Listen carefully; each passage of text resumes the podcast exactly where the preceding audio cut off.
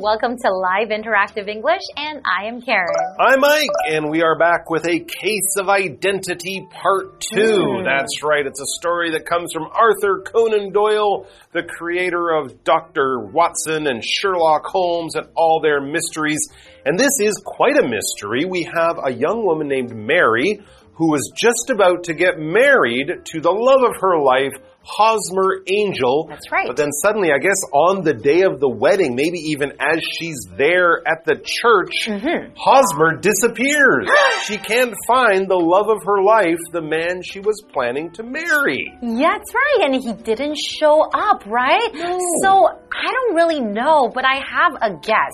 I mean, she didn't mention that they were having fights. No, I thought everything was going great. Yep. They're in love. Madly in love. But maybe his feelings changed? Hmm. Maybe he decided last minute not to marry Mary. You're thinking maybe he got cold feet. That's right. A lot of people would get cold feet right before their wedding day, which means that they get a little bit nervous. They're worried about their decision. I'm going to live with this person forever. Exactly. It is. It is kind of scary. I Yes, mean, absolutely. It is a big commitment. So I think maybe he got cold feet. It could be, but he was a little mysterious. Remember, he used to type her letters instead of writing them.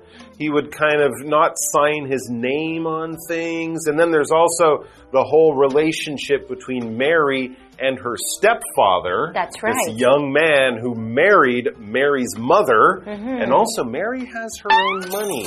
So there's a few Mm. interesting things here. It may not be just as simple as Hosmer getting cold feet and thinking, I can't get married now, I'm too young. Anyways, the good news is that Sherlock Holmes is hot on the case. That's right. And if there's a mystery here, he will solve it, and hopefully he'll solve it today in our story. Let's check it out. All right.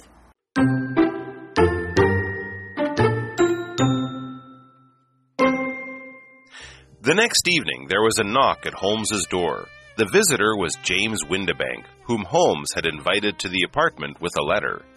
Holmes explained that the typed letter of reply from Windibank had matching properties to those of the typed letters from Mr. Angel.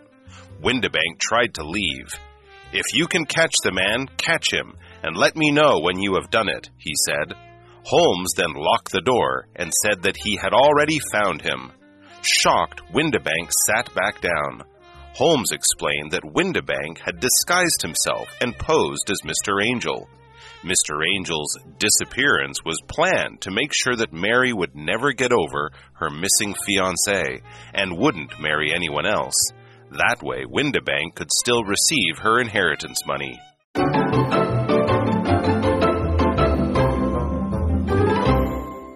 We're looking at part two of a case of identity. Mm. And today we are going to find out what happened to Mr. Angel. That's did he right. just disappear? Where did he go? I don't know, but Holmes definitely wants to help this young woman Mary with her mystery. So, as we get back to the story, we see that some time has passed. And this often happens in Sherlock Holmes stories. The person with the problem comes to his apartment, explains the story to Holmes and Watson, and then Holmes sort of says, Okay, leave me now and I will think about it.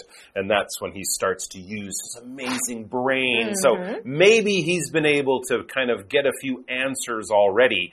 Let's see what happens. It says the next evening, so one night later, there was a knock at Holmes's door. Who could it be? The visitor was James Windibank, Stepfather. whom Holmes had invited to the apartment with a letter. Holmes already has an idea that Windibank, this is the stepfather, this mm-hmm. young man who married Mary's mother, he might be involved. So Holmes sent a message to him, said, Please, sir, I would like to meet you and speak with you about an important matter. Mm-hmm. Please come to 22B Baker Street tomorrow evening. So Windibank came, and he also came with a letter. That's right. I don't know. Let's find out. Holmes explained that the typed letter of reply from Windibank had matching properties to those of the typed letters from Mr. Angel.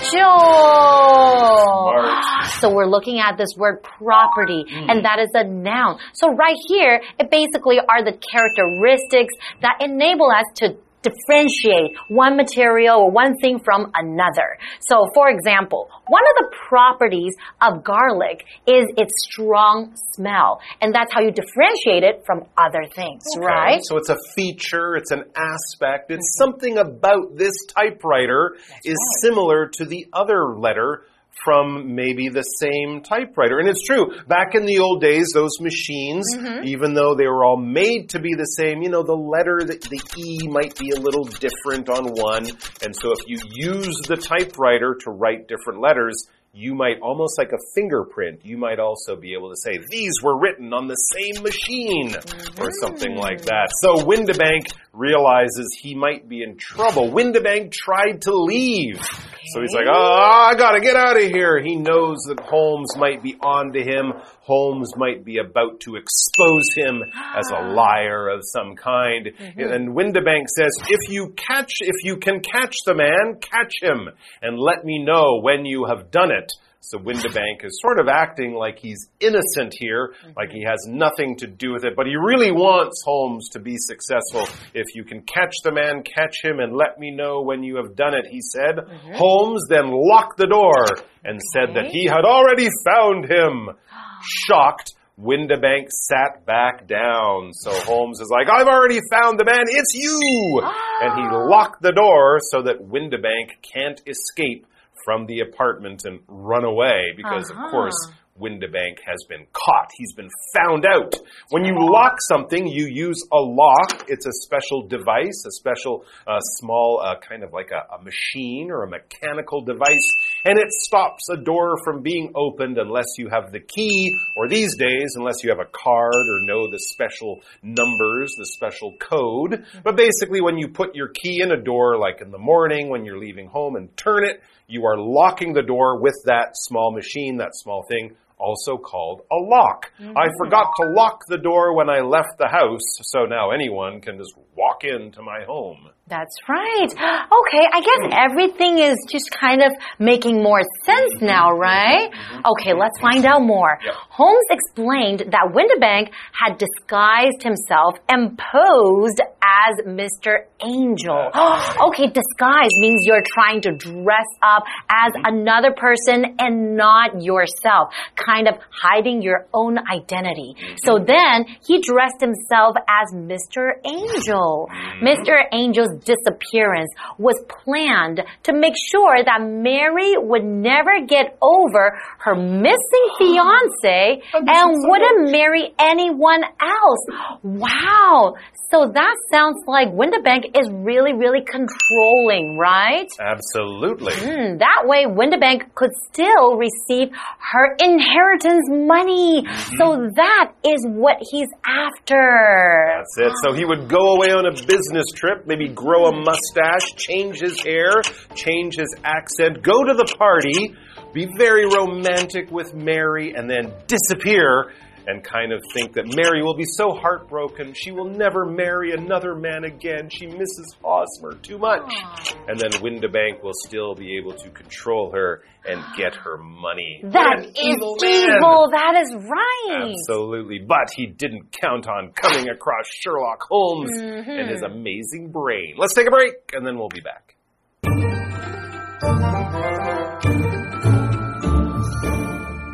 Hello，大家好，我是 Hanny。今天要继续来读《A Case of Identity》身份之谜这个故事。我们来看看福尔摩斯如何破案。好，隔天晚上啊，福尔摩斯的门口传来敲门声，叩叩叩。原来他有用一封信邀请 Windebank 来他的公寓。那福尔摩斯说明啊，Windebank 打字的回信跟 Hosmer Angel 打字的信件有相同的特性。听到这里啊，Windebank 他试图要离开，还说等福尔摩斯抓到那名男子时再告诉他。可是这时候呢，福尔摩斯就锁上门，说他已经找到人了。好，单字 property 在这边当名词表示特性、特质，它也有财产的意思。那么 Karen 老师提到这个特性啊、特质可以帮助我们用来区分不同事物。老师说的 differentiate，就是在 different 后面加上 i a t e，differentiate 它是表示辨别、区别或是区分，是当动词用。好，那么 lock 这个动词它表示锁住、锁上，我们在前面加上否定字首 un 变成 unlock。那就可以表达解锁，用钥匙去打开的意思。好，那我们接着就来听听福尔摩斯他的说法哦。他就说啊，Winterbank 把自己乔装打扮成 Hosmer Angel，那他的失踪就是为了确保 Mary 永远都不会忘记他那个失踪的未婚夫，并且不会嫁给其他人。那这样一来啊，Winterbank 还可以得到 Mary 那一份遗产的钱。他真的心机很重诶。我们看单字 disguise 这个动词呢，它表示给什么乔。乔装打扮，或是将什么伪装起来。那乔装的时候可能会用到假发、假胡子等等。这时候，Mike 老师他提到 M U S T A C H E mustache，他表示嘴唇上面这个胡子八字胡。好，那这边三个重点，我们进入文法时间。我们来看第一个重点是 if 引导子句的不同用法与意思。那么第一种，我们可以用 if 引导表示条件的副词子句，表达假如怎么样，如果怎么样。那么句型会是 if 主词加动词，逗号主词加上 will、can 或是 may，再加原形动词。那么主要子句的部分也可以用祈使句表达。例如，if you need someone to talk to。Don't hesitate to give me a call。如果你需要找人谈一谈，尽管打电话给我。那第二个，我们可以用 if 引导名词子句去表达是否怎么样怎么样。像 I wonder if the concert will be broadcast live。我想知道那场演唱会是否会现场转播。这时候 if 引导的子句是当受词来用哦。好，那么第二个重点是分词构句的用法。对等连接词 and 去连接两个子句，而且主词相同的话，我们就可以把其中一句的主词删掉，还有把连接词删掉。那么动词是主动的话，就改成现在分词 v i n g；被动的时候呢，就删除 be 动词，只要保留 p p 过去分词就好。例如，The bridge was built in the 17th century。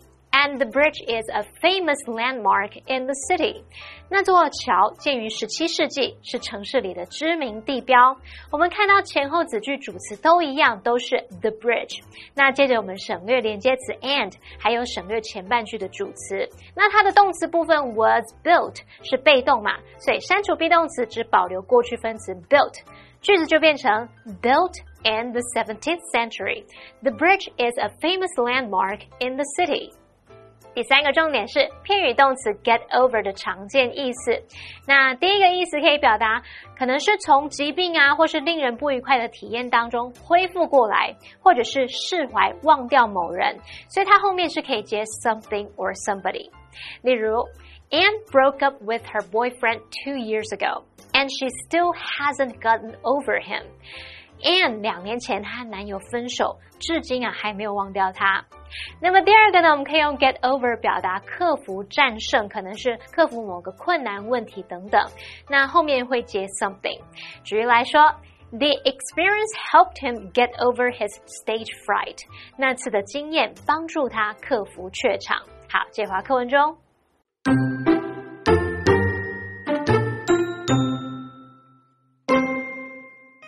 Windibank all but admitted his guilt, though he added that he had done nothing illegal and that he couldn't be arrested. Holmes unlocked the door, opened it, and then reached for his whip. Windibank wasted no time and scurried out of the apartment in fear. Watson asked Holmes if he planned on telling Mary the truth. Holmes replied that she would never believe him.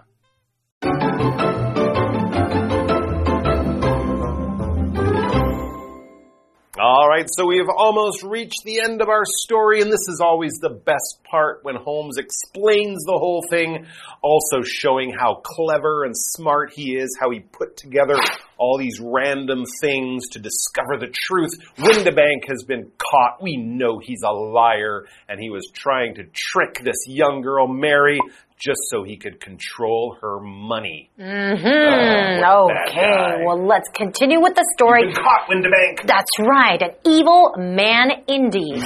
So Windibank all but admitted his guilt, hmm. though he added that he had done nothing illegal and that he couldn't be arrested. Huh. Okay, so we're looking at this word admit, and that is a verb. To admit something, basically just to agree that something is true, especially unwillingly. Like, I admit, you know, my mistake. So, for example, he admitted his mistake and said, he was sorry. Hmm, I guess it is true. I mean, Hosmer Angel was not a real person, Mm-hmm. so Windibank wasn't pretending to be a real person. That could be a crime. True. So what he did was tricky and evil and nasty and mean, Hmm. but maybe not against the law. He's just a really bad person. That's true. So back to the story. What's Holmes going to do? He can't exactly call the police, can he? Holmes unlocked the door, opened it, and then reached for his whip. Ah.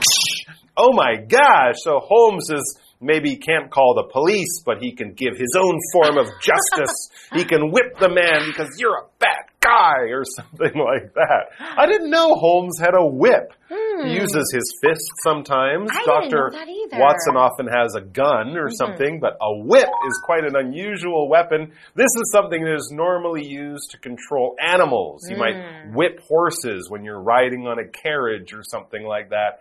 And if any of you have seen that Indiana Jones guy, he has his whip as well. Um, it's not a really easy weapon to use, especially inside a small apartment like mm-hmm. Holmes is in, but it will definitely hurt because the whip, if it hits your skin, it can cut you and, you know, cause great pain. But yeah, not the most useful weapon around, but a very cool one mm-hmm. if you know what you're doing with it. It says, after the man lightly struck his horse with his whip, it started to run. So yes, people will do that in horse races, for example. Mm -hmm. Okay, well, let's find out what happened to Windibank. Windibank wasted no time and scurried out of the apartment in fear, like running away quickly. In fear means he was really, really afraid and scared. Watson asked Holmes if he planned on telling Mary the truth. Holmes replied that she would never believe him. Well, I guess you're right because it is really, really hard to believe. It's a pretty strange and kind of crazy story that this Exactly. guy you loved, you thought you would marry, is actually your stepfather who disguised himself to steal your money. Yeah, that's a pretty weird thing to uh, try to explain. But that leads into our what do you think question. Mm-hmm. If you were Holmes, do you think Sherlock Holmes should have told Mary the truth about Mr. Angel and Mr. Windibank as well? Why or why not?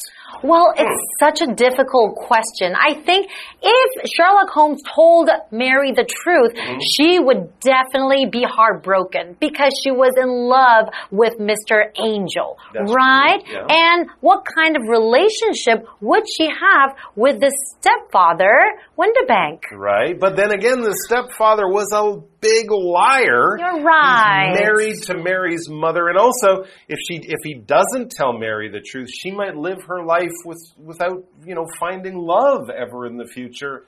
Just you That's know, true. always living with a broken heart and the memory of this Hosmer angel guy who wasn't real. You know, so maybe Mm-hmm. So I guess it is a, it would be a good idea to tell Mary the truth. Although sometimes truth hurts. True, but Mm-hmm. it's always better to know the truth, and who knows, maybe her mother will get divorced too from Mr. Windibank. Oh, that is a and maybe one. find someone who actually truly loves the mother, right? Hopefully, that would be good. So, what do you guys think? An interesting question. Why or why not? Also, from a very interesting case of the fantastic Sherlock Holmes and his good buddy Dr. Watson. Thanks for joining us, everyone. We hope there are no big mysteries like this in your life. And if there are, write them down. That's right. What a story. We'll see you back here soon. Till See, then. see you guys next time. Bye-bye. Bye bye.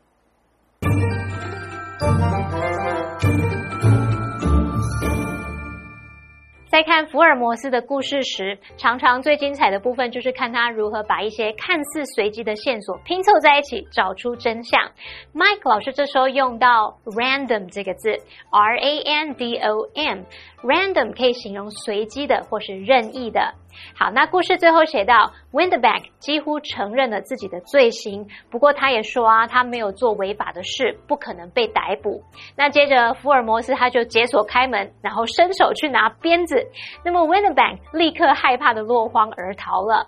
好，单字 admit，admit。它是动词，表示承认、公认。好，那这边往往它是指说不情愿的承认，所以 Karen 老师他用到 unwillingly 这个副词，那它是在 willing 前面加上 un 否定字首，后面加上 ly 构成这个副词，表示不情愿地或者是勉强地。好，下一个单字 whip。它表示鞭子，那它也可以当动词来表达鞭笞或是抽打的意思。好，那么以上就是今天的讲解，同学别走开，马上回来哦。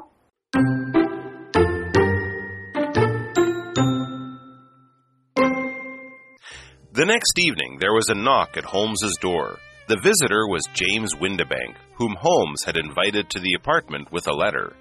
Holmes explained that the typed letter of reply from Windibank had matching properties to those of the typed letters from Mr. Angel. Windibank tried to leave. If you can catch the man, catch him, and let me know when you have done it, he said. Holmes then locked the door and said that he had already found him. Shocked, Windibank sat back down. Holmes explained that Windibank had disguised himself and posed as Mr. Angel. Mr. Angel's disappearance was planned to make sure that Mary would never get over her missing fiancé and wouldn't marry anyone else. That way, Windibank could still receive her inheritance money. Windibank all but admitted his guilt, though he added that he had done nothing illegal and that he couldn't be arrested. Holmes unlocked the door, opened it, and then reached for his whip. Windibank wasted no time and scurried out of the apartment in fear. Watson asked Holmes if he planned on telling Mary the truth. Holmes replied that she would never believe him.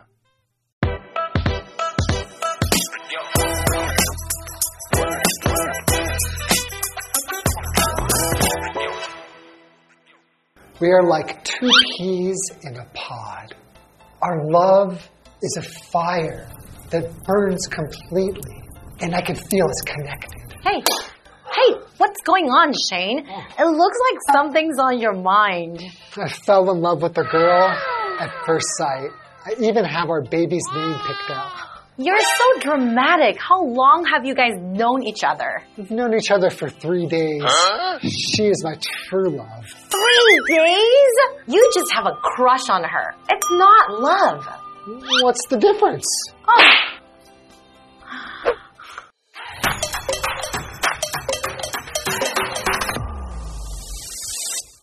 Hi, everybody. I'm Shay. And I'm Karen. Today, we're going to explain the difference between love, adore, crush, affections, and like. Aww. If you have feelings for someone, but you don't have a relationship with them, you should say, I have a crush on someone. In general, you can also say, I like someone. How about affections and adore? Affections are feelings of liking or loving. And adore means loving someone very much, especially in a way that shows a lot of admiration or respect. Oh, I definitely adore her because she is intelligent, kind, good looking. Enough you should focus on how to win the person's affection. Okay, okay, okay. okay, well, that's all for today. We'll see, see you, you, next time. time.